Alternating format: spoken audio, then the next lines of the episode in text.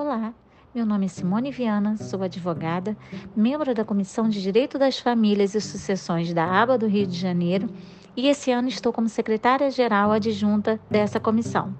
Venho hoje trazer o tema coparentalidade, que é uma parentalidade por contrato, um negócio jurídico entre pessoas capazes que desejam gerar um filho.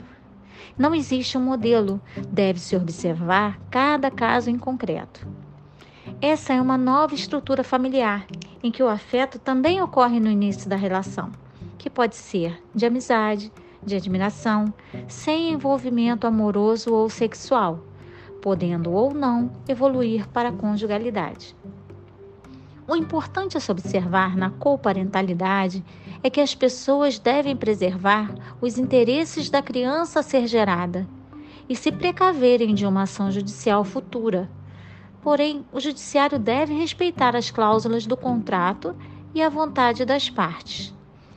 O contrato de coparentalidade está amparado pelo nosso ordenamento jurídico no artigo 104 do Código Civil, quando aduz que o negócio jurídico é válido quando houver agente capaz e objeto lícito bem como o artigo 425, que confere às partes estipularem contratos atípicos observando as normas no Código.